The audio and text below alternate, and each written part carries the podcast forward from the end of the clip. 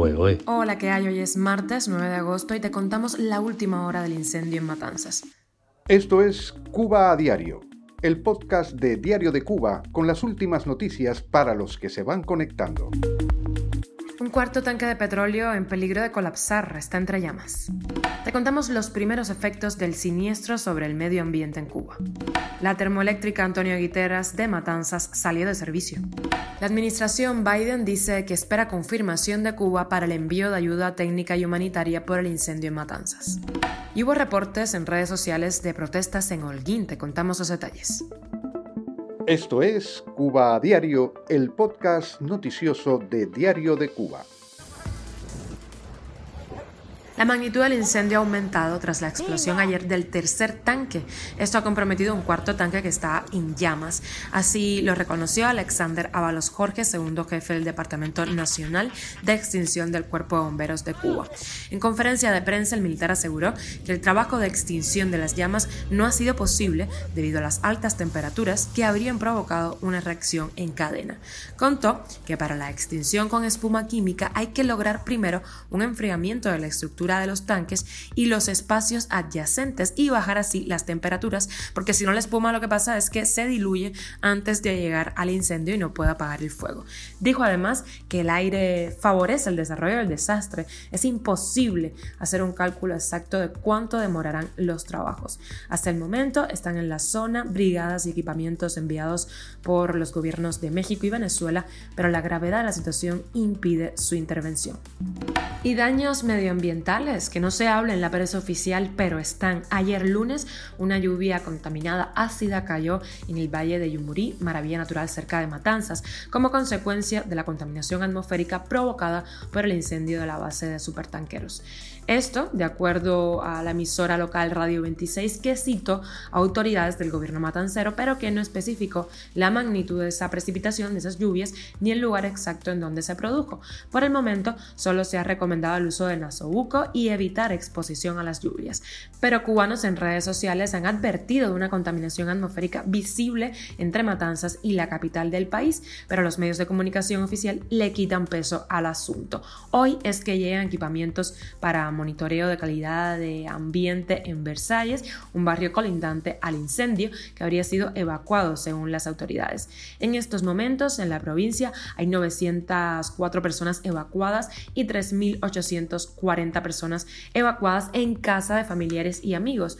Son de las comunidades ganaderas que quedan detrás de los tanques y de la de Dubrov, que es la más cercana a la zona industrial. Esto según información de medios oficialistas. Cuba a diario. Y nos vamos con la salida de servicio de la termoeléctrica Antonio Guiteras, otro palazo para la ciudadanía cubana, pero antes vamos a volver a la cifra de heridos, desaparecidos y fallecidos. Por ahora hay más de 120 heridos, según su Morga, primera secretaria del Partido Comunista Cubano en Matanzas, hay 14 desaparecidos en estos momentos.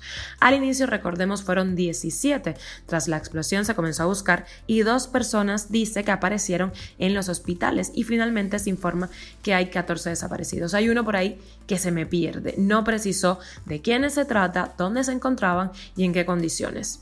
Sobre los fallecidos oficialmente solo se habla de Juan Carlos Santana, con gran experiencia en el sector, pero el periodista oficialista José Luis Guzmán publicó en redes sociales el nombre de un segundo fallecido. Esa publicación la borró luego, así que estamos al tanto de estas cifras.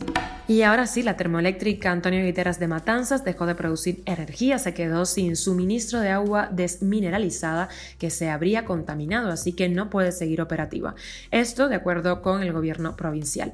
Esta parada supone un duro golpe al sistema energético de la isla en crisis ya desde junio, lo que significa apagones diarios de más de 10 horas en todo el país. Según las autoridades, se suministra agua por pipa a la central y se bombea en estos momentos, pero aún no es suficiente para mantenerla en funcionamiento.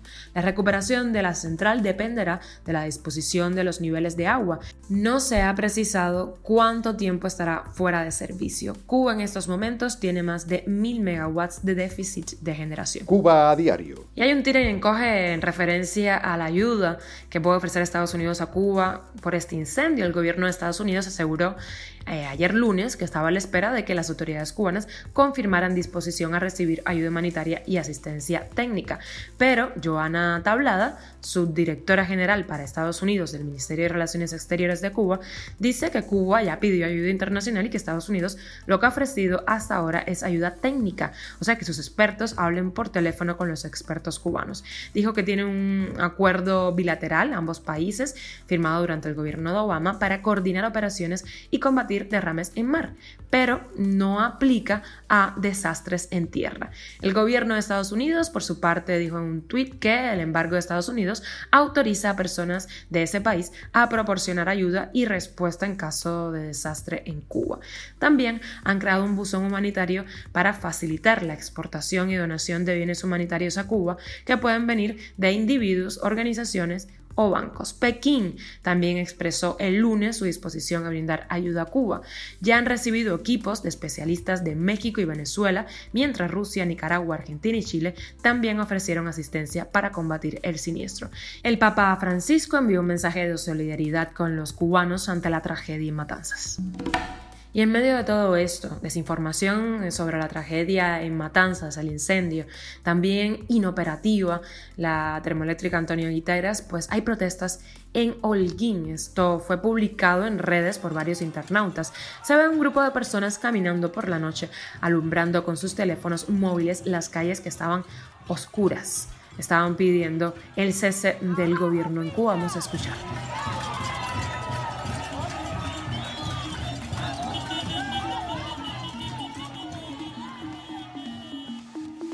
Uy. Y llegamos a la extra. Ayer falleció a los 73 años Olivia Newton-John, estrella de la película Vaselina y quien protagonizó el musical Gris con John Travolta, un clásico de todos los tiempos. Desde los 90 ella estaba luchando con el cáncer de mama, aunque nació en Reino Unido, creció en Australia, donde desarrolló su carrera. Su familia pide que en vez de enviar flores, las personas que le quieran rendir un último tributo hagan donaciones a organizaciones de investigación del cáncer de mama. Esto es Cuba a Diario, el podcast noticioso de Diario de Cuba, dirigido por Wendy Lascano y producido por Raiza Fernández. Y hasta aquí llegamos. Gracias por hacernos parte de tu rutina e informarte con nosotros. Yo soy Wendy Lascano, te mando un beso enorme.